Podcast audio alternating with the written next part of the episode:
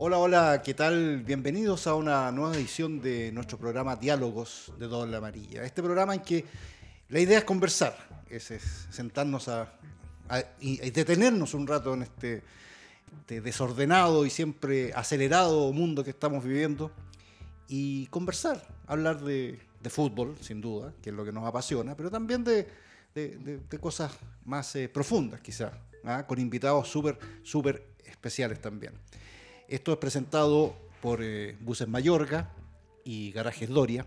Y hoy tengo la fortuna de, compartir con una persona y un jugador, un exjugador, eh, bien emblemático, bien emblemático, que eh, uno lo veía en jugar y decía, este, este cabro nació para ser defensa central, ¿ah? por el físico, por el porte, por, el, por el liderazgo que tenía le decían eh, todos a él pelado, pero ahora te veo con más pelo. ¿ah? Estamos con eh, Sebastián Rocco, bienvenido. Eh, una, como digo, un placer saludarte y estar, es que estés en este programa para conversar de, tu carrera, de tu vida de, y de fútbol, que es lo que nos, gusta tanto a todos y que tan poco tiempo tenemos para conversar.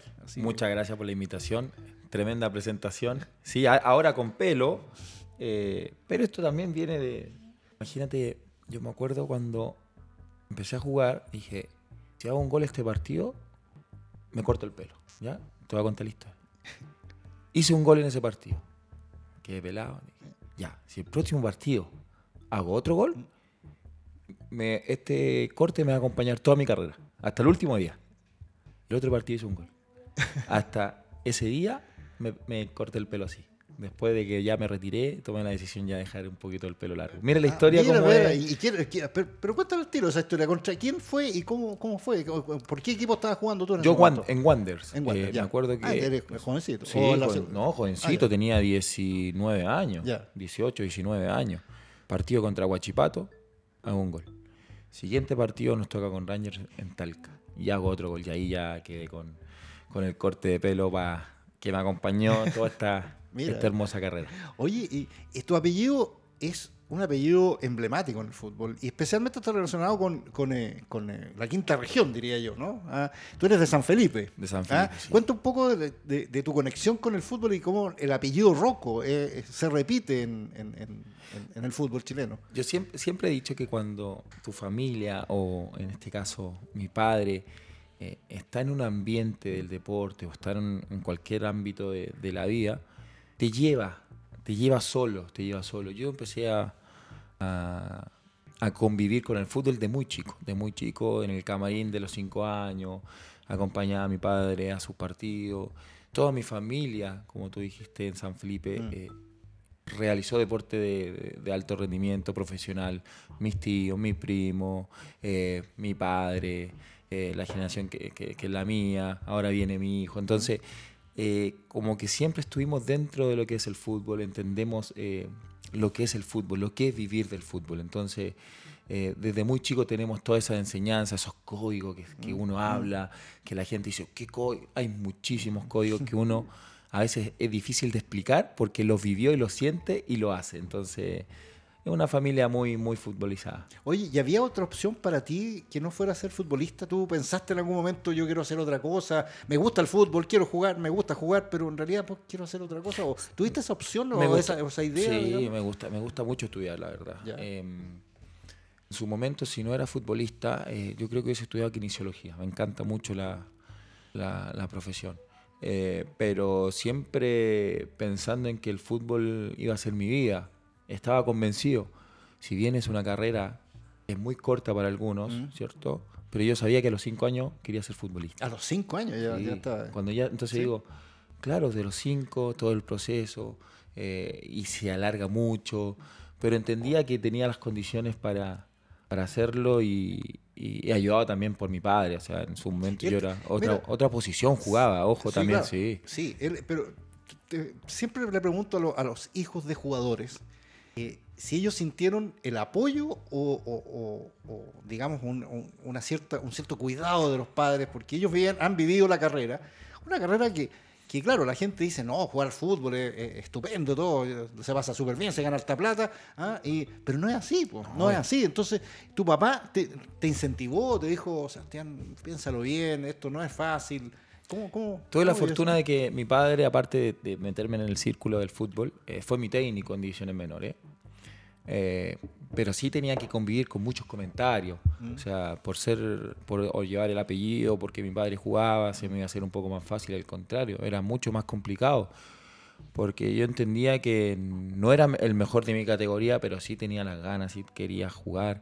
Y en un momento eh, él fue fundamental en, en el orden de que, o en la posición que yo tenía que estar. Entonces él me apoyó en, eh, y me cambió en una posición donde, donde hasta el día de hoy, o sea, hasta el, hasta el día, el último día que jugué, me desempeñé. Entonces, ¿Y de fue- qué empezaste? Yo, ¿Qué- era, qué- yo qué- jugaba de nueve. Ah, de nueve, Sí, ah, de ni ni nueve. menos, era De- goleador de, de goleador. Ah, ya, ya. después me, me tiró un poquito más al medio. Pero ya- eso no es grandote, digamos, ¿no? claro. sí, sí. Y después, claro, me, ahí ya me, me dijo, ¿sabes qué? Tenía las condiciones para jugar de central y, y me fue enseñando, me fui aprendiendo y, y fue muy rápido todo, la verdad, porque a él lo tuve en la, en la sub-15. Ya.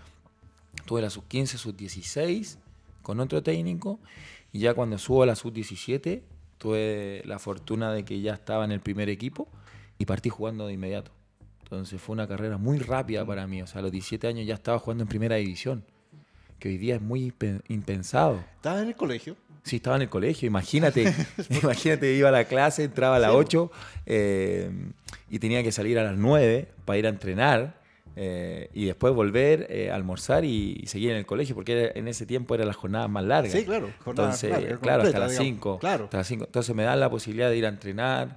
Eh, Ahora en San Felipe queda todo más o menos Todo, relativamente cerca, cerca, digamos, el cerca. estadio, queda, es muy céntrico además el estadio. Me ayudó mucho el tema de la, de la sub-20, entonces, eh, y estar jugando en primera a tan corta edad, eh, me, me marcó en, en- en lo bueno, en lo positivo, porque entendí que, que era una situación de un niño a sus 17 años, en eso entonces, era complicado, porque hoy Mm. día tienes una regla de que tienes que cumplir. Mm, Antiguamente no había, No- no había ninguna regla, nada. Entonces era, era complicado. ¿Y a quién le quitaste el puesto ahí? ¿O a quién, o, o quién, quién fue el que te, Eh, te, te te- abrió mira, la posibilidad, digamos, para entrar? El técnico pri- primero era Raúl Toro, Raúl que, que me subió al primer equipo. Imagínate los centrales que, yo, que había. Estaba el Manteca González, Ya, sí.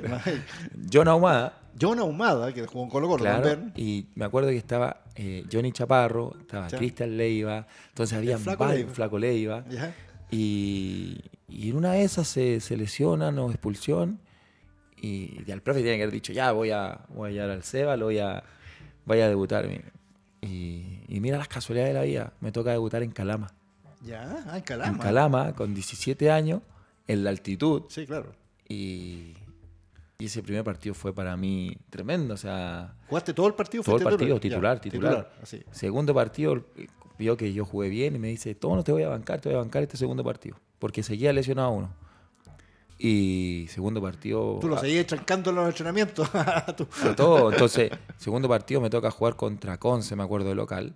Debut de local, Ya. toda la familia, todo, y hago un gol. Ganamos. Y de ahí no paré nunca más. No paré en, en- en ese torneo, termina ese torneo y ya el club tomó la determinación de, de venderme rápidamente. Ah, ya. ah, ya. O sea, imagínate lo rápido que fue, Sí. termina ese torneo, yo, yo no entendía nada, yo, yo, yo no jugaba por plata, no nada, o sea, era... Era porque te gustaba, Me dice, gustaba lo, estáis pasando bien. Lo estaba pasando bien, pero empecé después los viajes con la selección sub-20, decía, mira dónde estoy, termina el torneo y, y me compra Santiago Wander, el Wander campeón, el Wander donde tú decís, era... Porque tenía esa posibilidad, Wander y la Universidad de Chile en su momento. Ah. Y San Felipe tomó la determinación de que yo fuese al, al campeón, al campeón del 2001. Ya. Y imagínate llegar a otra ciudad tan, tan chico, ya vivir otras cosas que no estaba viviendo en San Felipe, sí, con la experiencia de familiar, pero en seis meses me cambió todo el... el- Oye, ¿y cómo lo asume eso un, un chico de 17 años? A ver, 17 años es una edad súper complicada porque uno dice, ya no es un niño, pero tampoco es un adulto. para el fútbol. Claro. O, o para la O- vida. O, para todo, para, todo. sí. O sea, o sea no, es- no es, no es fácil, es, es lo que se dice siempre. Lo malo, eh, eh, hoy le dicen a los niños que a los 18 años tiene que dar una prueba para ver qué, cuál va a ser su futuro. Claro. Y no tiene la, eh, uno dice, La sí, claridad, lo no tiene la claridad. O sea, no, ¿cómo, ¿cómo asumiste tú eso, ese cambio? Y tan- agreguémosle, agreguémosle algo mucho más complicado que yo a mis 18 años ya tenía dos hijos. Ah, sí. A los Entonces, 18 años ya, ya, tenías tenía dos- dos hijos. Vaya. Entonces, era una responsabilidad tremenda, tremenda en, en todo sentido. Y, y cómo lo manejé, traté de, de- con el apoyo de la familia, con, con en ese entonces la- el trabajo de el psicólogo deportivo no existía. O sea, No, pues, o no. sea, no había un apoyo No, no. tampoco psicológico, manéjalo de esta manera, como hoy día se puede, se puede evidenciar de, de- de otra no manera. había tutoriales tampoco No en había. internet. Entonces, llego hace años a ese equipo, campeón, me acuerdo, Alex Varas, Barra, Rodrigo Barra, Héctor Robles, Arturo Sangüesa, Víctor Cancino, Jaime Rivero, Rodrigo Núñez, y empecé a nombrar un equipo, o sea, tremendo equipo. Eh, y tuve pocas posibilidades de jugar.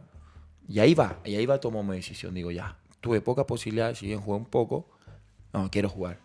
Y creo que la mejor decisión fue pedir que me irme a préstamo, pero siempre manteniendo primera división. Y, y ahí tomo la determinación de ir a Temuco. Dije, Temuco, bueno, vamos para allá. Y fue la mejor experiencia a nivel de crecimiento como persona. eh, ¿Y ahí te, ahí te fuiste con familia o te fuiste no, solo? eh, eh, con familia, con familia. Sí, con familia en un comienzo, sí. Pero era difícil porque Sí. era mm, tres, eh, a veces tres o dos, tres meses sin cobrar un sueldo. Era complicado. No, bueno. Era complicado. Yo muy chico, tenía que cumplir con, con todo, lo, con todo lo que era el tema familiar. Y, y lamentablemente en ese entonces, a a nivel económico, fue duro. Durísimo, durísimo, durísimo. Pero entendía que tenía que vivir ese proceso.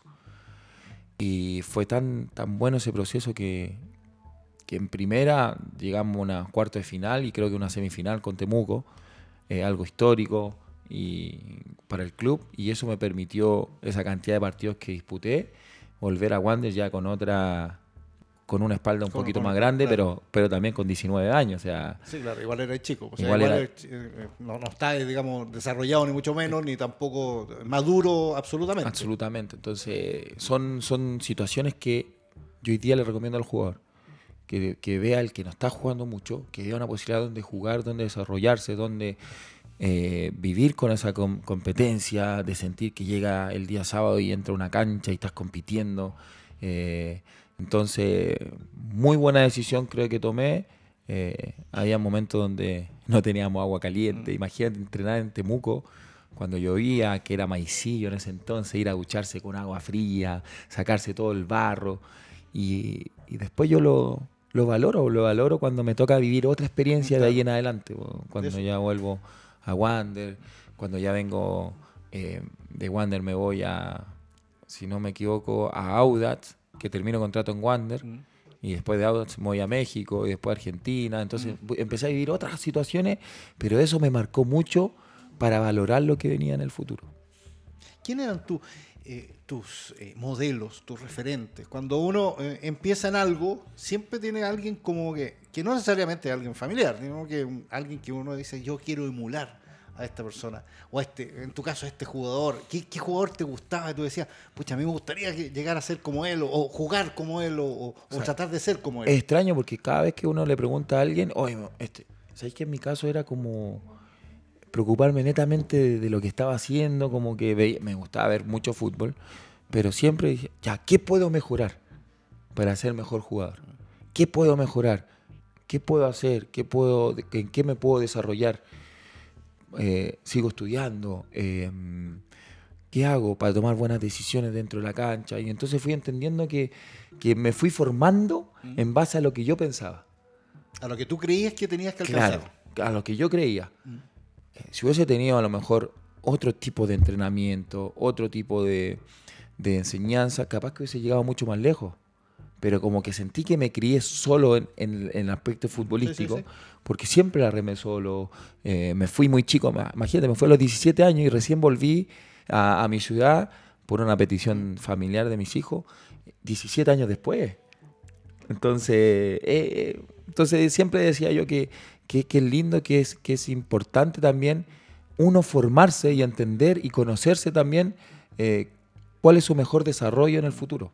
Porque si uno tiene, eh, hoy día yo decía, hoy día salté 10, mañana quiero saltar 11. Entonces ese fue siempre mi motivación, no pensar que, que quería ser como ese jugador. Ahora, eh, los, los, los, zagueros centrales, que era tu puesto, digamos, para, para la gente que no te vio jugar, eh, se dividen en dos, entre, entre, los que son elegantes para salir y los que la revientan cuando hay que reventar. ¿ah? Eh, tú eres más de los de, de, de, reventar, o sea, no, no, no, es, no, no estoy Tenía un, un, poquito, sí, una o sea, mezcla, ah, tampoco era... Pero era, también, eh, sí. y también era de poner, Fue, ¿ah? sí. de, de, fuerza y bastante... Eh, eso, eso te marcó de, alguna manera, la roca te decían en algún momento. o sea, me marcó en el sentido de que porque eso marca para bien y para mal para sí, algunos sí, entrenadores. Sí, además, no, es que Rocco es así, no, Rocco yo no quiero un jugador como Rocco. O hay otros que dicen, no, yo manda, ponme a Rocco y 10 más. Sí, por, ¿Ah? por, eso Nelson a mí, a Costa, me, llevaba, me llevó a Everton. claro, porque él jugaba así también cuando era volante. me, me, me, llevó a la sub-20. Eh, al ser sub-20 me llevó a la sub-23, me llevó a la selección adulta. Entonces, claro, porque esas características de jugador a lo mejor le daba más seguridad. Porque si tú ves, el proceso anterior tuvo a Margas, Javier Margas, sí, claro. también. Sí. Entonces, siempre él buscó perfiles de jugadores de esas características. Pero, pero claramente que el, el, el jugador, entre comillas, eh, fuerte, piensa la gente que aparte de ser fuerte, que ser conflictivo, que la roja, que esto, que mala leche. Al contrario, nunca lesioné a un jugador, un, un compañero de profesión, nunca. Eh, la mayor cantidad de, de, de, expulsiones fue... ¿Cuántas expulsiones tuviste? Creo que llegué al tercer puesto, por ahí como sí. 18, 19 ah, expulsiones. Sí, sí. Así que si el que me quiera contratar, eh, no hay problema, voy para romper el récord. Así que no hay problema. eh, entonces la gente tiene esa apreciación del, del, jugador fuerte, del jugador duro, que sea problemático, que sea... Entonces... A tiene veces, mala prensa eso. Mala prensa, mala, mala prensa. prensa. Pero fui conviviendo con eso también. Pero tú o mis compañeros o yo cuando me llegaba a los equipos me costaba dos o tres días que me hablaran. ¿Sí? Equipo, sí, claro, porque ah, este, este pesado, este así. Este... Solamente por la forma en que tú jugabas. Por la forma que yo jugaba.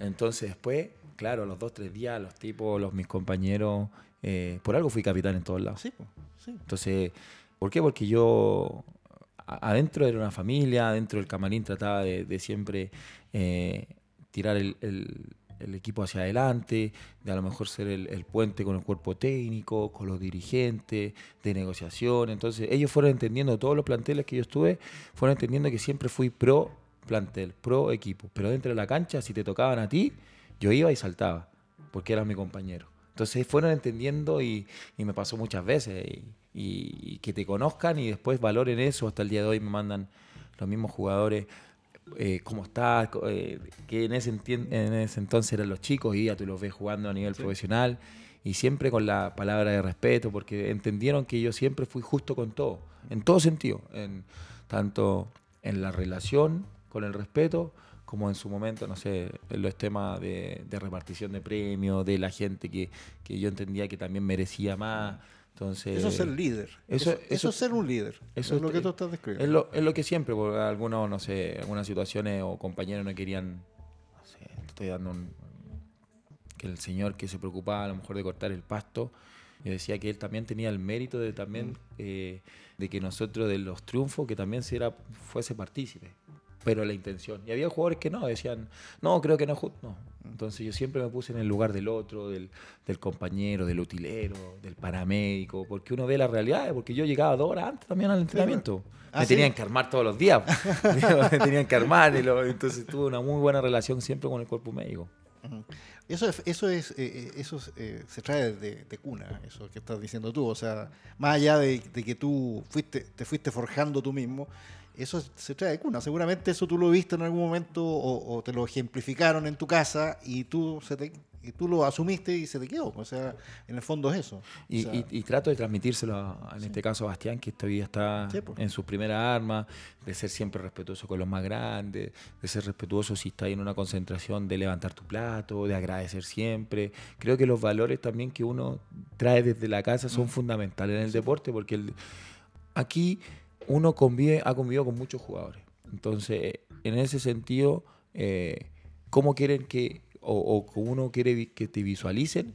Partiendo del respeto, de los mm. valores. Entonces, después tú puedes ser bueno, malo, más o menos, no te gusta cómo juega, ese es otro tema, es un tema, pero el tema de la interna es fundamental para el buen desarrollo del equipo, porque este es un trabajo en equipo. Si bien parte de lo individual, es un trabajo de equipo. Yo dependo de ti y tú dependes de mí. Y así como todas las que están, eh, son entes que, que, que conjugan y que podemos conseguir cosas importantes, pero siempre de la base eh, que si yo estoy bien psicológicamente, técnicamente, físicamente, voy a ap- aportar lo mejor de mí para el equipo. Qué difícil hacer entender eso de repente, ¿eh? O sea, tú, tú lo dices en forma tan clarita, tan- pero es difícil que lo entiendan. Es, que ¿ah? es, es- es- muy difícil. Yo hoy lo, lo convivo del otro lado, del lado técnico, de tener mi academia de fútbol y tratar de transmitir eso. Desde el niño que tenga cuatro años hasta el niño que tenga hoy día 18 años.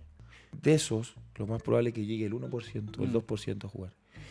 Pero la- lo que uno marca en ellos es para el resto de su vida. Trabajo en equipo, eh, los valores, como te decía recién, porque le va a servir para toda la vida. Entonces trato de que primero sean buenas personas.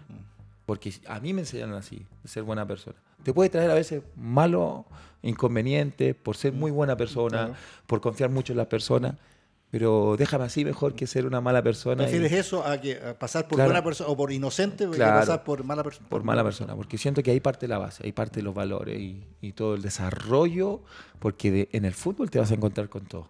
Con todo lo que te puedas imaginar, te vas a encontrar en el fútbol.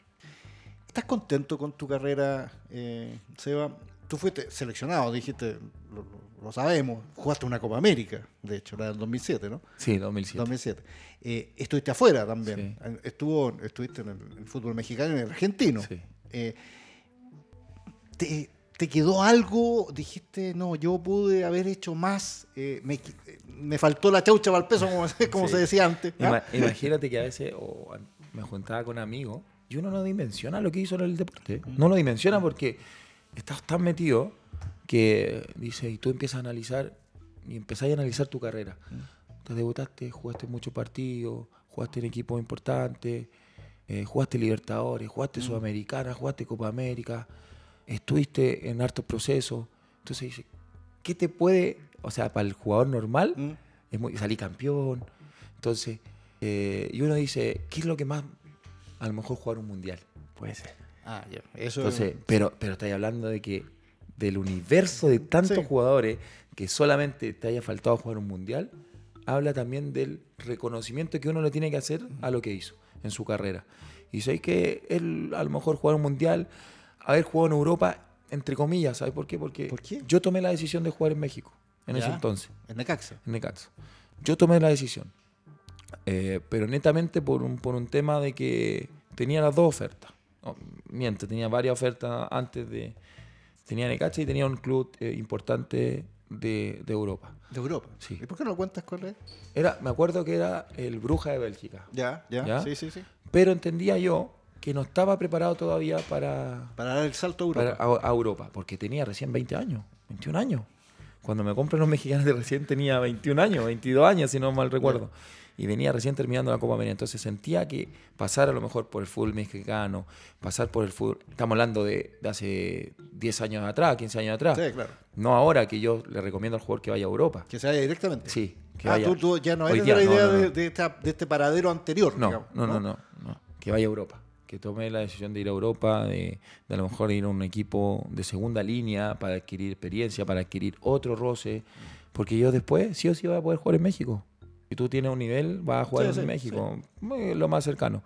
Pero no me arrepiento de esas decisiones porque entiendo que, que era el momento de a lo mejor dar un, un paso previo. Y después eso me permitió ir a Argentina, donde fue una escuela, una enseñanza tremenda. Y ahí cuando ya estaba agarrando un vuelo importantísimo, lamentablemente Sí. me, Te lesionaste. me lesioné. Y, y gravemente. No, Sí. no, no fue una lesión. Me lesioné gravemente. Imagínate que yo estaba en gimnasia y Gimnasia, queda- sí. quedaban, dos, quedaban dos fechas o una fecha, la última fecha del torneo. Pero me quedaba contrato todavía en gimnasia de seis meses más. Y, yo tenía mucha confianza con, con el profe Labruna. Y él me comentó, me dijo, Seba, estás haciendo un torneo muy bueno, eh, te están mirando mucho equipo, yo tengo muy buena relación con River. Bueno, de hecho es el hijo, el hijo Y me dijo, me dijo, y me dijo, me dijo, si termina todo bien, tú el próximo torneo estás jugando allá. Así me dijo. Y claramente que uno y me toca jugar contra Racing en, de visita, el último partido del torneo. En Avellaneda, en el estadio de Avellaneda. Sí, eh, y ahí una jugada lamentable. eh, me acuerdo incluso del jugador Lubercio, no sé si lo escuchaste. Sí, sí, sí, claro. Una pelota por el costado y cae y, y me corta parcialmente el cruzado posterior, me rompió el menisco. eh, Fue, o ¿cómo, yo- cómo- cómo lo supiste tú? ¿Fue, ¿Fue mala leche? No, no, no, no, no, Fue- porque fue yo una- la anticipo, la saco y él con el envión cae arriba de mi, Ya. de mi rodilla. Y yo digo, pero ¿para qué me tiré si a lo mejor? Pero era mi característica de juego, sí, entonces la saco. Y yo no sabía si me dolía tanto por la lesión o por, por la, gran posibilidad de, de poder jugar en un equipo grande de, de Argentina. Eh, y ahí vienen las complicaciones. Yo, yo termino mi, el partido y me llevan en ambulancia de inmediato a la, a la clínica, donde estuve hospitalizado y donde me acuerdo perfectamente, estoy en la camilla después de la resonancia, después de los estudios. El gimnasio se portó muy bien porque me mandó el- uno de los mejores traumatólogos, que era un, un oriental, me acuerdo, y hablaba perfecto español y él me dijo, ¿cómo quieres que te la diga? ¿Que te la disfrace o que vamos a la verdad? No, la verdad, me dijo. Si no te operas, en dos, tres años, esa rodilla no aguanta. Si te operas, tienes que estar un año y medio sin jugar, un año sin jugar. Y era una decisión dura. Sí.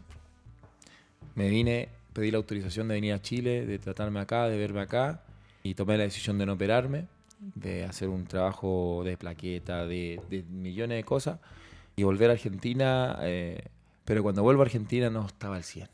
No, no estaba al 100, no estaba al 100, no estaba al 100 y estaba jugando un 70, un 50% y, y el profe me pide jugar el primer partido del torneo que jugamos con Boca en, en- en nuestra casa y, y aguanté alrededor de 60 minutos que íbamos 0 a 0 y, y no pude aguantar más y ahí claramente que mi rodilla no, no aguantó y ya vinieron los problemas, terminó el torneo ahí, eh, quise volver a, a México pero no estaba en las condiciones físicas, entonces ahí pe- empezó ya la, la situación de mi rodilla que me complicó. ¿Fue una buena decisión? Con el tiempo, la perspectiva del tiempo. ¿Tú crees que eh, era difícil la decisión? No, no, no, no digo que sea fácil y que tú elegiste una que... Ojo, que, hay no unos argumentos también Sí. económicos, porque en México eran tres años de contrato y Bruja era solo un año. Ah, ya, ya. Eh, el tema salarial era muy importante. México me estaba comprando como jugador libre. Eh, eh, yo estaba llegando como jugador libre a Bruja. Entonces era. Yo tenía dos, dos hijos. Entonces era, era una decisión familiar y económica en su momento. Porque, como te comentaba, no, no llega un momento donde tienes que sopesar o privilegiar una o la otra. No me arrepiento para nada de las decisiones, creo que uno las toma en conciencia pero, pero la vida tiene esas imponderables, tiene esas cosas, esas lesiones que, que al final te impiden a lo mejor la mayor evolución de, en tu carrera. Llega el momento en que tú dices, ¿por qué me pasa a mí? ¿Por qué? Qué injusto. Eh, y mandáis, mandáis toda la punta al cerro y, y decís, no, esto ya no, no, no aguanto esto y te ponía a, a- no sé si a llorar, pero por lo menos a, a- a- a expresar eso, esas emociones. ¿Te pasó ese? ¿Pasaste por esa etapa? O? Futbolísticamente no. Eh, Pero en lo personal. Familiarmente sí, Sí. cuando el tema de mi hijo. Pero, pero futbolísticamente, claro, la rabia, la pena de, de no poder estar bien, de no poder estar al 100, porque sentía que yo estando al 100 era un jugador tremendamente distinto. eh, yo después cuando llego, imagínate, después de este proceso juego en Everton y después me voy a Cobreloa, yo prácticamente, bueno, y la gente no debe tener ni idea, yo prácticamente jugaba casi todos los partidos infiltrados. O sea, entrenaba en la última etapa en Cobreloa, yo entrenaba un día, dos días. Y lo otro era bicicleta. Pero yo entraba a la cancha y, y era como que no tuviera un dolor. La gente no sí, se daba sí. cuenta. Mm. Y yo no entrenaba un día, dos días entrenaba. Y era el trabajo táctico. eh, tenía mucho dolor, terminaba entretiempo, me sacaba el líquido. eh, entraba la. Eh, o el día del partido era la infiltración segura.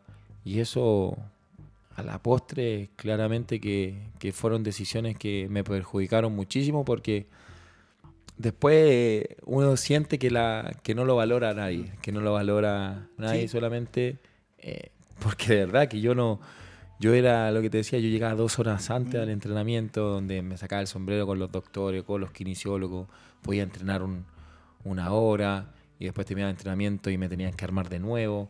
Pero después llegaba el día del partido y era como, como que te decía, era como que era la forma de mostrar la confianza de que me bancaran en esa situación. Mira, yo, yo, yo he escuchado a muchos exjugadores de esa época en que, en que pasaba mucho esto de las infiltraciones. La mayoría de ellos quedaron con secuelas, incluso, de, alguna molestia, digamos. ¿Tú, tú, ¿Tú quedaste con alguna? Porque para explicar un poco a la gente, es, como tú dices, lo que se alivia es el dolor. El dolor, para es para poder jugar. Es para poder jugar. Y, los jugadores a mí me consta que decían, no, póngame, póngame infiltreme nomás y vamos infiltrando. Pero ellos mismos, varios jugadores, como te digo, de tu época, eh, me, dicen, pero claro, hoy día te siento la rodilla, siento que... Yo hoy día mi rodilla, rodilla derecha tengo seis operaciones. ¿Seis? Seis. Tengo artrosis grado 3. O sea, yo no tengo cartílago, no tengo nada. Eh, me molesta con el frío, se me inflama cuando estoy mucho rato parado. Y uno que es eh, activo, que está en su academia haciendo o, mostrando, claramente que, molesta muchísimo. Eh, pero esas fueron hoy día las consecuencias de, de tanta infiltración y de tantas operaciones. Eh, y la otra rodilla igual, un poquito por el tema de la compensación, me, me, fastidia un poco el tendón rotuliano.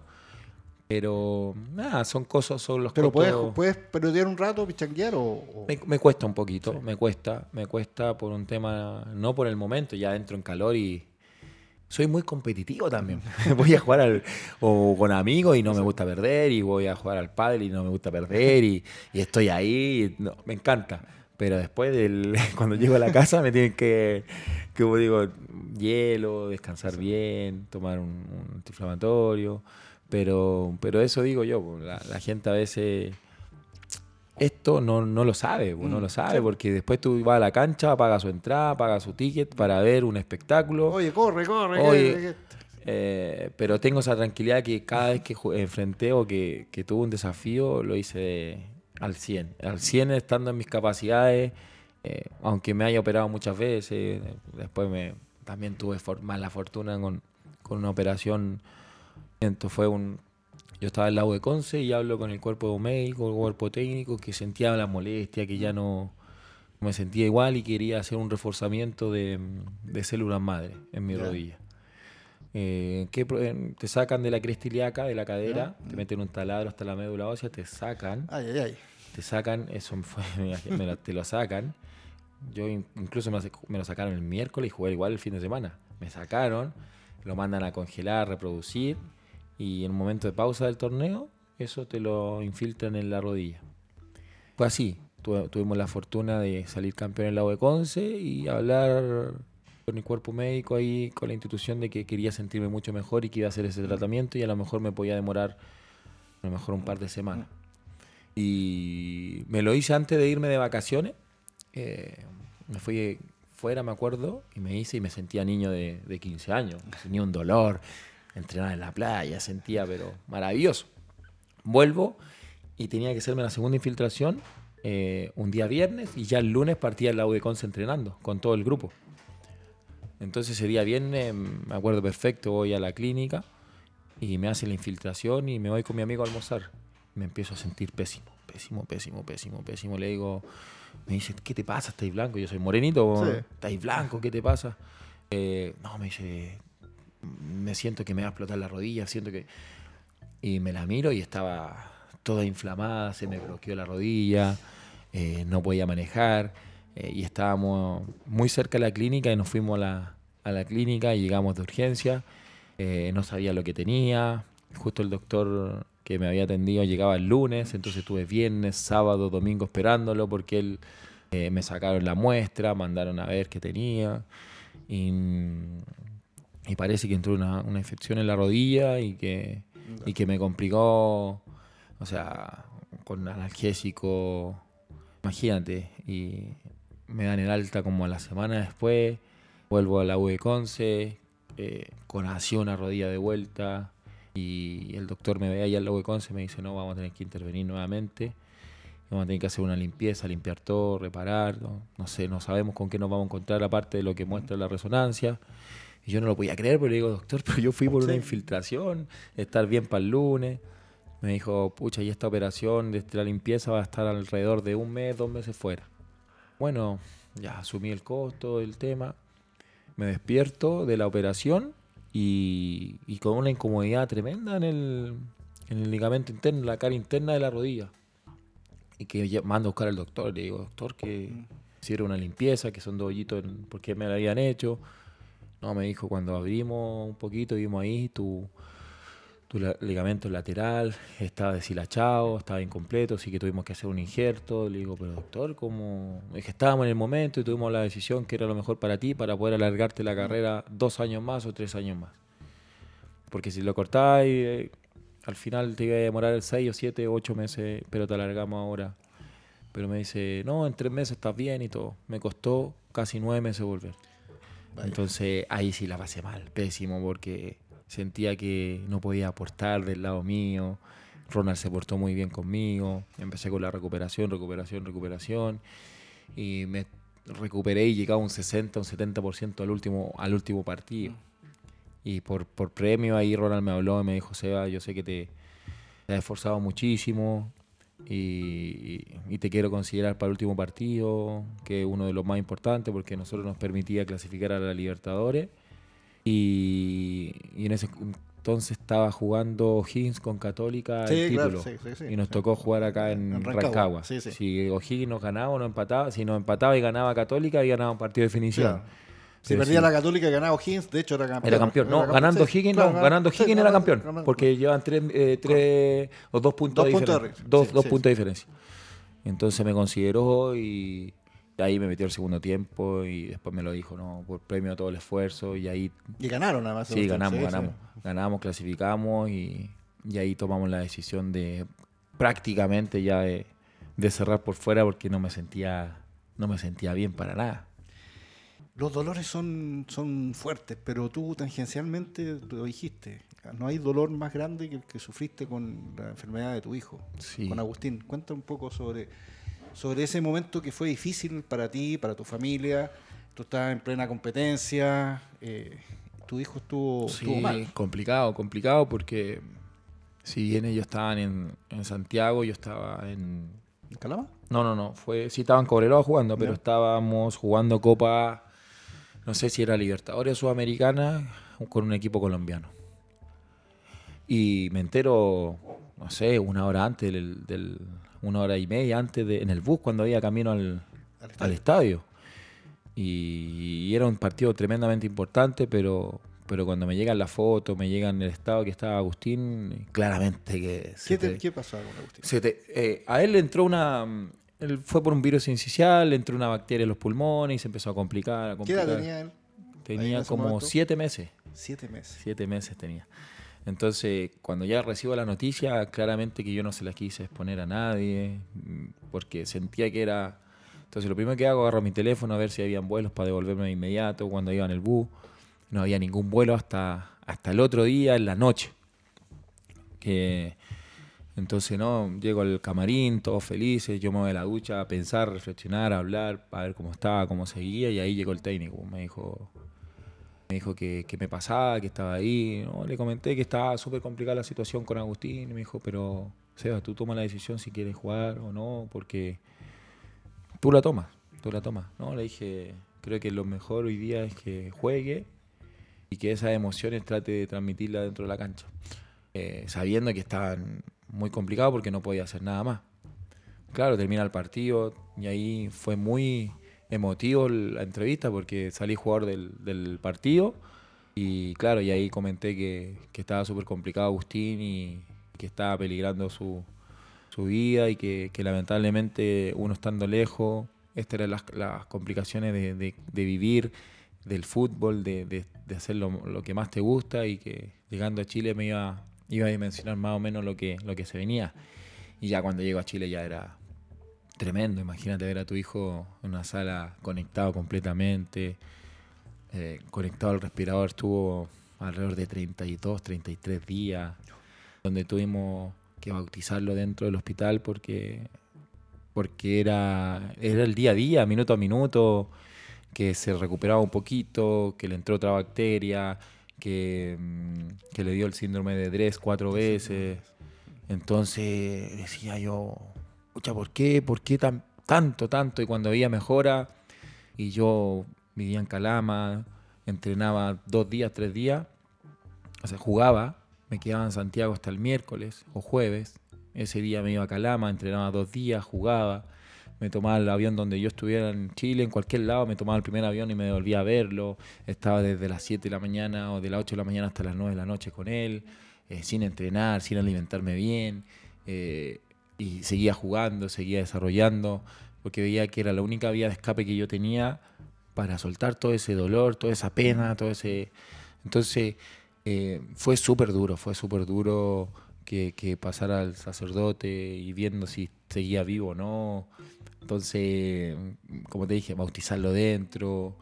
Fueron momentos duros, duros, duros, duros, duros que que al final me fortalecieron porque, como siempre digo yo, son, son cosas que a uno le pasan en la vida y que tienen que sacar las mayores enseñanzas y tratar de, que esa experiencia transmitirla positivamente en el resto de la gente, porque lo que estaba viviendo yo, me imagino yo que lo vive mucha gente día a día y que es complicado. Yo tuve la fortuna a lo mejor de poder tenerlo en un lugar que, que lo pudieran salvar y nada, convivir con eso era durísimo, muy duro. Cuando ves ahora Agustín, ¿qué, qué, qué, qué te provoca? No, un angelito. Ahora tiene nueve años, imagínate, o sea, él recibió tanto amor, tanto amor, que vamos a la calle o cuando lo, oye, así, y él abraza a la gente, te amo, los abuelitos, o sea, es como que él recibió mucho amor y hoy entrega como diez veces más. Entonces, para uno como que es padre, o los que somos padres, entendemos ese momento que él estuvo al borde de la muerte, donde, donde no sabíamos que se iba a estar vivo, que se iba a desarrollar de buena manera, y hoy él, trata inconscientemente, porque él, te lo aseguro que no debe tener idea de todo lo que le pasó. No, no Hasta que agarre y empieza a buscar, porque hoy día busca en internet juegos, por ejemplo. Pero cuando ponga Agustín Rocco, se va a enterar de toda su realidad de lo que pasó, de lo que sufrió su familia, de lo que sufrió en su momento toda la gente, de las mandas, de... Yo cada vez que llegaba al aeropuerto tenía, no sé, 20, 30 santitos que me entregaba la gente, rosario, manda, carta, eh, que hacían eh, caminatas de dos, tres horas por él. Entonces, eh, fue duro, duro, duro, duro. Convivir con todo eso es tremendo, es tremendo. Y más cuando uno está en un deporte de alto rendimiento, que te exigen rendimiento que te exigen entrar a una cancha y ser el mejor. Y traté, y creo que fue uno de mis mejores torneos que, que me pude desarrollar en Cobreloa. Era, era un poco tu válvula de escape, o sea, era por lo menos tener la, la mente puesta, aunque fuera unos minutos en otra cosa y no estar pensando y mirando a Agustín y, y viendo que lo que estaba pasando con él, sino que esa fue tu manera de, sí. de Es que era impotencia porque tú llegabas a la clínica y tú no puedes hacer nada, si es como de, es como que estar ahí atado, porque aparte no lo podíamos tomar, porque el síndrome de Dres le afecta en la piel, se empezó a romper toda su piel, tenía que estar con vaselina todo porque se movía y se le rompía la piel por dentro de la boca, entonces eh, era duro, duro, duro, duro, que, que, que, de verdad yo lo único que sentía era decir, ¿cómo escapa toda esta rabia, toda esta pena, toda esta angustia? Eh, y lo encontré en el fútbol, lo encontré en el deporte. Y eso eh, llega un momento que te pasa la cuenta y que me pasó la cuenta ya enfrentando, me acuerdo, a Católica en San Carlos, que venía muy bien Agustín y no sé, también muy a camino al estadio y me dicen que está por cuarta vez contagiado, de, o sea, le dio el síndrome de Dres y que nunca eh, superan ni siquiera una vez el mm. síndrome, dos veces ya, y por cuarta vez, ya dije, ya no, juego mi último partido y me quedo y disfruto lo que tengo que disfrutar con él. Ya, pues ahí me entrevistaron después del partido y dije que, que ya iba a ser como, como, creo yo, a título personal, era el último partido que iba a enfrentar por, por Cobreloa y que no me sentía preparado para seguir jugando después de cuatro meses. Duro eso, duro decir eso, además asumirlo y... No, claramente, es que si tú te vas al fútbol, todos, casi todo, gran parte de los futbolistas son padres. Sí. Y cada vez que íbamos saludando, viste que antiguamente era el saludo de la mano y pasando, y como que me decían, ¿qué hacía acá? Yo no podría estar acá. ¿Qué hacía? No, no. ¿Cómo jugáis? ¿Cómo...? Eh, la cantidad de mensajes que me llegaban. O sea, era como... ¿Eres creyente? fui, eh, sí soy creyente, pero me pasaron muchas situaciones dentro del hospital donde me ratificaron que... ¿Sí? Sí, claramente. Claramente que uno vive situaciones que, que, que en la interna te das cuenta de que, oh, heavy, heavy, de gente que llegaba que no conocía. Entonces, no, tremendo, tremendo. Es como para escribir un libro todo lo que uno, uno pasó en, en- en ese entonces. Te fortaleció eso, finalmente, digamos, como, como persona, como ser humano, más bien. eh, Sí, también, porque sí. te- vi las vidas de otro, que hay otro- cosas mucho más importantes Eso. que, no sé, o, o situaciones que uno vive el día a día. O sea, yo te digo, eso no es nada. O sea, No, yo te claro. digo, pero no mirando que, que no tenga importancia. Pero eso no es nada lo que uno tampoco puede hasta, hasta dimensionar o traspasar el dolor que uno tuvo dentro de esta situación. Y que uno se pone en, en el, en el lugar del otro que vive esta situación, porque yo hoy día estoy acá, estaba con, con mi hijo ahí, y al ladito había un niño en las mismas condiciones de él, y a los cinco días falleció. Y ver los papás al lado, y, y entender que el mío estaba luchando, estaba luchando, estaba luchando, pucha que es duro incluso dar hasta esa palabra de afecto, de, de fuerza a los papás que habían perdido a su hijo y que el mío estaba en las mismas condiciones. ¿Qué decir? ¿Qué decir? O sea, no, no- ¿qué le vas a decir? No, no, es que no. Estar. Es solo estar Es al final. es solo Es, estar. es solo estar. Es duro. Qué bueno que, que- que- y te agradezco compartas ese, ese momento porque es un momento íntimo, yo sé que es un momento muy, muy, muy tuyo, muy de familia. Y, pero yo creo que te, te más o menos lo que, lo que eres tú, digamos, y, y esboza cuando eh, lo que es un futbolista, digamos, que también vive las mismas penurias que vive la gente y que mucha gente, muchas muchas personas no entienden, no entienden. Cuando que tú puedes estar viviendo un momento malo, un momento difícil, en este caso un momento crítico, ¿no? y, y te ven ahí jugar a la pelota, Sí. digamos, y dicen, a él le pasa todo lo bueno nomás. Y por eso defiendo tanto al jugador. Porque Sí. entiendo que no es solo el jugador de cancha, Mm. que el jugador persona, el jugador familia, el jugador día a día, el jugador. Por eso es tan importante el sostén familiar dentro de un futbolista, su desarrollo. Por eso me, me importa tanto el desarrollo del niño de cuatro años en adelante. Por eso me importa tanto hoy día estar, estar bien también eh, emocionalmente, estar bien eh, hoy día, no sé, por el caso mío, estar con la persona que quiero estar, con, con mi pareja, viviendo todas estas cosas. A lo mejor incluso se entera con más- de más cosas acá hablando contigo que lo que yo he tocado con ella. ¿Entendí? Entonces, porque entiendo que, que ese apoyo, que esa mochila que ya eh, boté hace un tiempo atrás, eh, nos permite crecer y crecer como pareja, nos cre- crecer como padres, crecer como, como todo. O sea, siento que cada enseñanza, cada aprendizaje o cada prueba que te dando la vida va creando tu personalidad. Entonces, yo todavía sigo aprendiendo, Mm. todavía sigo creando o entendiendo o creando mi personalidad. Porque a lo mejor hoy día actúo de una manera distinta a como actuaba hace 10 años, que es normal, porque Mm, la vida me fue enseñando y me fue encaminando en una situación donde, bajo un problema, como yo lo encaraba. Lo en- Mm. Tengo dos posibilidades, encararlo de buena manera o de mala manera. Ahí mi decisión fue de buena manera.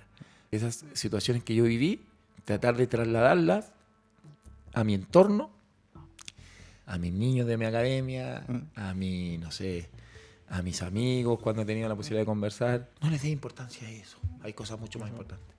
Eso. También eh, eres papá de Bastián.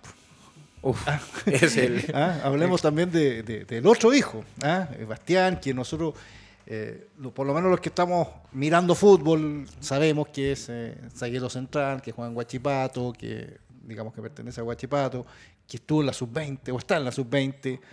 Eh, yo te dije la semana pasada cuando nos vimos, juega igual que tú. ¿ah? Eh, pero eh, es difícil ser hijo de futbolista, porque ya lo vimos. ¿ah? ¿Cómo traspasar esa, todo esto? A, él juega en tu puesto, Sí, además. el mismo puesto. El mismo puesto. La gente debe decir, pucha, este, este, a ver, yo lo voy a comparar con, con cómo era con el, cómo, cómo era Seba Rocco y cómo es él. Es una mochila también para él, ¿no?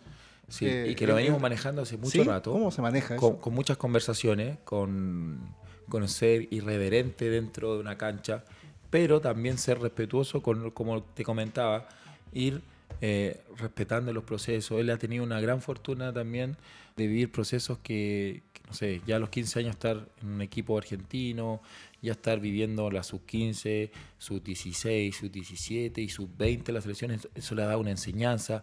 Haber debutado también a sus 17 años en, en, primera división. Es como muy calcado lo que... Entonces le digo, y, siempre conversamos, hijo, acá lo más importante no es el apellido, porque cada vez que veo un partido, oye, el hijo de Sebastián, ¿no? y, y, ya le, le, cargan un poquito más, porque de la manera que jugamos, él es mucho mejor técnicamente que yo, a, mi parecer. Pero, no, ese papá chocho, está hablando así.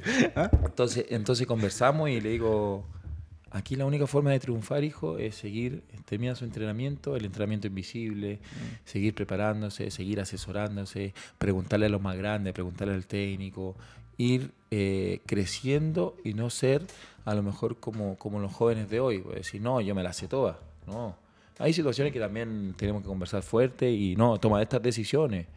Eh, él hoy día se encuentra en, una situación donde los ingresos son mayores que antes, mm. Que uno cuando jugaba. Entonces está la conversación de, cómo invertir en su, en su, con sus cosas, de cómo lo llevamos, de, de, ese mensaje también ante los partidos, hijo confía, eh, acuérdate de todo lo positivo que estás haciendo, que no sea una carga para ti. Seba, ¿cómo ser, cómo, cómo ser más papá que entrenador en este caso? Es futbolista, porque, eh, porque se, da, se da mucho que, claro, tú, tú viviste la experiencia y, claro, quieres traspasar la experiencia, pero también pero lo principal es que tú eres el papá, yo, no, no, eres el entrenador. De... Trato, trato también de, eh, de, cómo, de no meterme en el tema más o menos y le digo, ya, hijo, yo te evalué, te miré, pucha, mejora esto, esto, esto. Pero ya de ahí yo no me meto más. O sea, que se desarrolle, que tome decisiones. No eres de los que va a hablar con el entrenador, oye, pero mira, pero, pero mira cómo está jugando, me jugar de, de, cierta manera, ¿no? No, porque soy súper respetuoso. ¿Sí? Soy súper respetuoso, en este caso, por ejemplo, Mario, hemos conversado un par de veces, pero, pero netamente por un tema como, como papá, cómo lo veía, qué, qué sentía, qué, qué veía, pero netamente porque yo tuve la confianza con él de que él me dirigió también pero de ahí a involucrarme más allá del tema técnico no me corresponde. Eh, bueno, el otro día estuvo conmigo dos días, tres días, que llegó de Paraguay, estuvo, dos días estuvo conmigo y conversamos, tiramos la talla, vimos los partidos.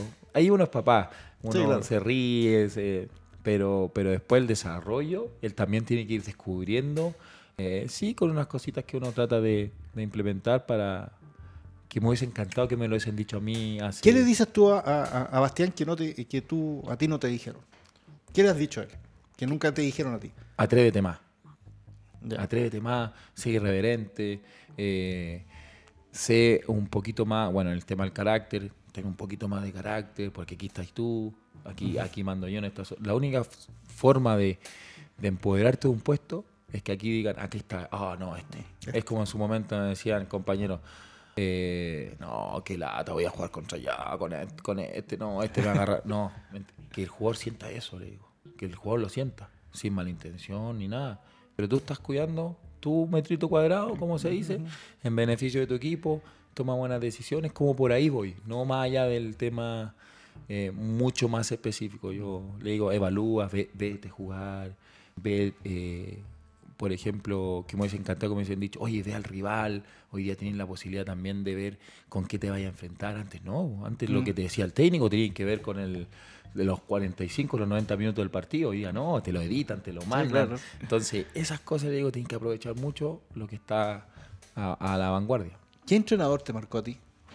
Que tú digas, pucha, este me, me, me, ayudó y me, me, hizo jugador, digamos. siempre yo siempre destaco que todos los técnicos, de todos saqué algo, de todos. Estoy siendo políticamente correcto, muy correcto, pero... ¿Incluso de, Figueroa? Sí, sí, sí. ¿De Marco Antonio Figueroa? Sí, sí. Pues tú ahí tuviste hay cosas, una desconexión, digamos, claro. Hay cosas que no comparto de él, de su forma de ser. Yo siempre lo he dicho, su forma de trabajar es muy buena pero la empaña su forma de ser, de, su forma de relacionarse, de liderazgo, que siento yo que, no es acorde a un técnico.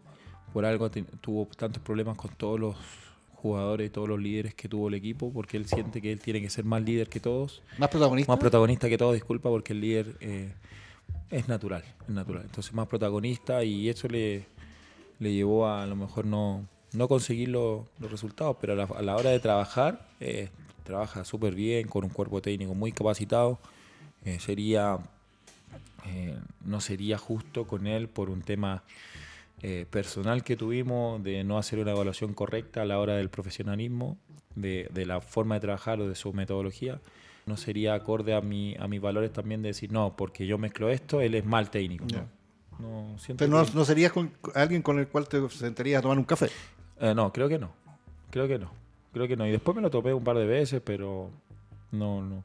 No tengo esa conexión con él como la tengo con otros técnicos, como la tengo con Ronald, como la tengo con hoy día viviendo etapa santía en la en, Católica, la, el equipo de proyección con, con Hernán Madrid, donde me he sentido tremendamente mm. enriquecido. Entonces digo, pucha, esta calidad de técnico, ¿por qué no? ¿Por qué no están en primera? Digo yo, porque. es que a lo mejor, es que a lo mejor tienen que estar en. Es que ya estuvo, ya estuvo trabajando, yo lo tuve de técnico con Fernando, eh, con Fernando Vergara, y ya se veía un mm. tipo muy capacitado. Y hoy día, cada vez que conversamos, cada vez que veo a mm. su equipo, el progreso de, una sub-21 que está a puerta de. Mm.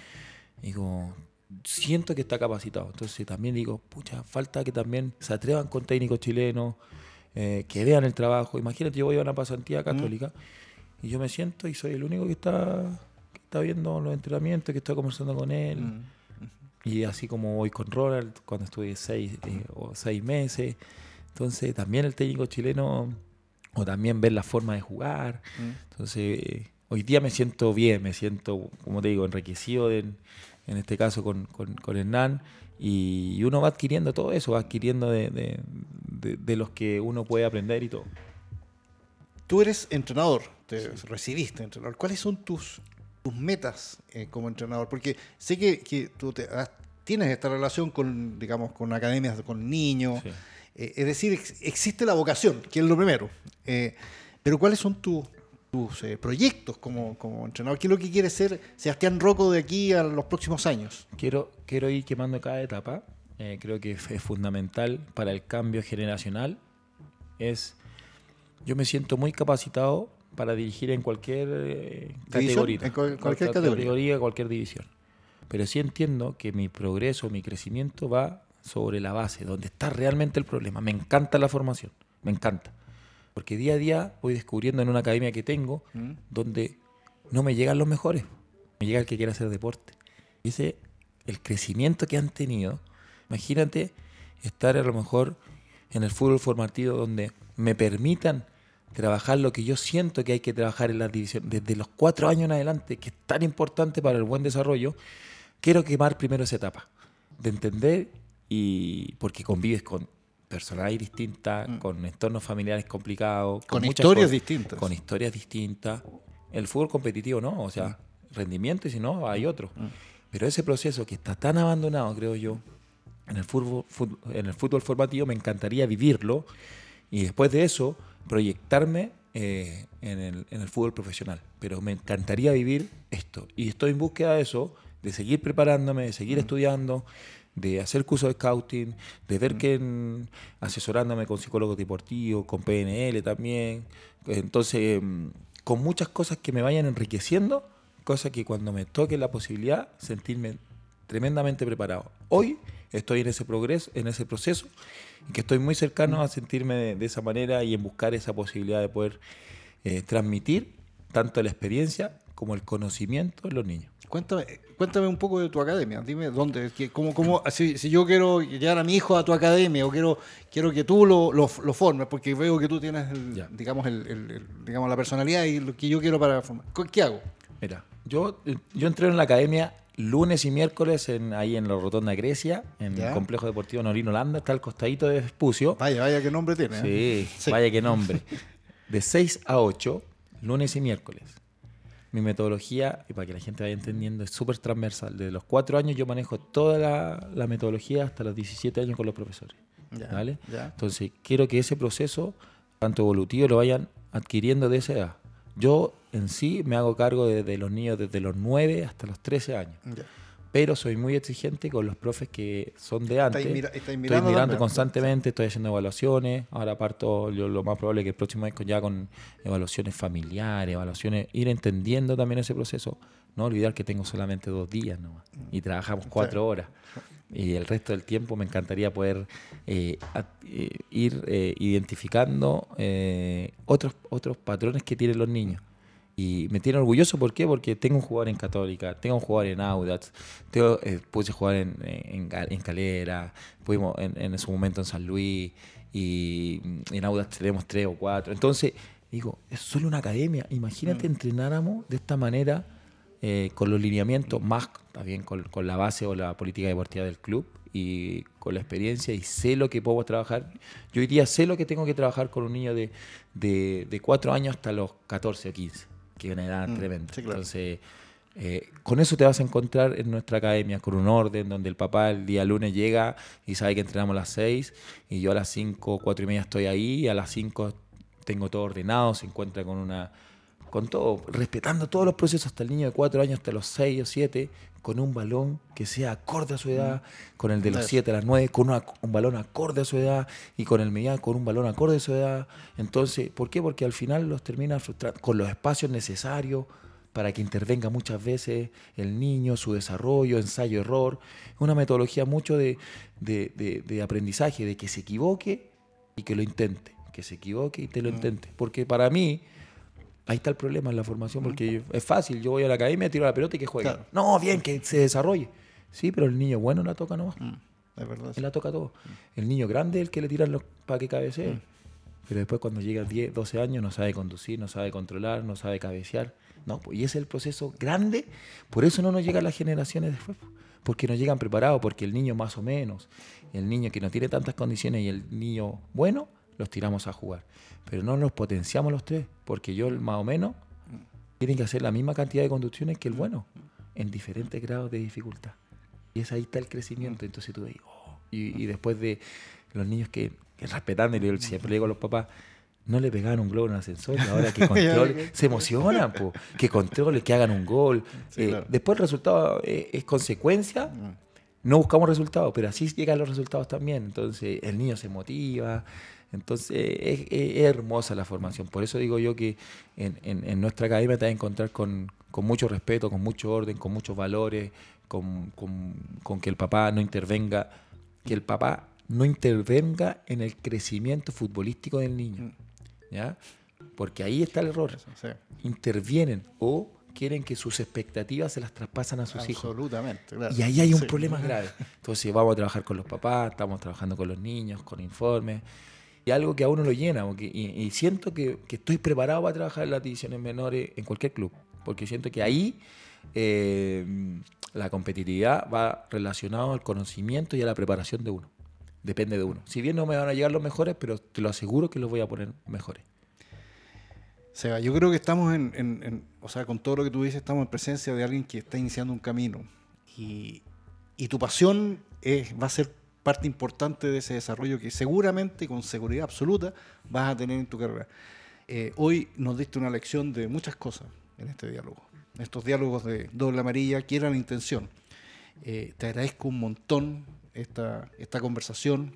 Se me hizo así esta, esta conversación y, obviamente eh, da para mucho. Y ojalá que podamos seguir ¿ah? conversando y yo creo que la gente que, nos vio, que nos escuchó por las diferentes plataformas, eh, va a estar de acuerdo conmigo. Fue un diálogo eh, profundo, donde pasamos del fútbol a lo personal y volvimos al fútbol, que es como es nuestra vida. Los que estamos, los que están metidos como ustedes en el fútbol, o los que nosotros los, que los miramos desde afuera, pero que sabemos cómo es más o menos este mundo. Así que te agradezco, Seba, eh, esta, esta hora de conversación y te deseo toda la suerte del mundo y lo mejor para ti en lo personal primero y en lo profesional. No, te agradezco la invitación, siempre es grato poder conversar de la vida, eh, si bien uno está inmerso en el deporte, pero uno es persona, el día a día, y a lo mejor más de alguno que, que esté viendo, esté escuchando, eh, le va a quedar algo, y eso va a ser súper importante y agradecido siempre estas conversaciones cuando cuando uno se abre, uno trata de, exponer lo que realmente sucedió en su, en su mm. trayecto, voy a representar a muchos niños, a muchos jóvenes y a muchos adultos ese proceso tan complicado y que hay que afrontarlo siempre de una manera positiva. Ok, muchas gracias, Seba. Y bueno, nosotros nos estamos viendo en una próxima oportunidad en Diálogos de Doble Amarilla, presentado por Bruces Mayorga y Garajes Doria, como siempre. Así que hasta una próxima oportunidad. Muchas gracias por su atención.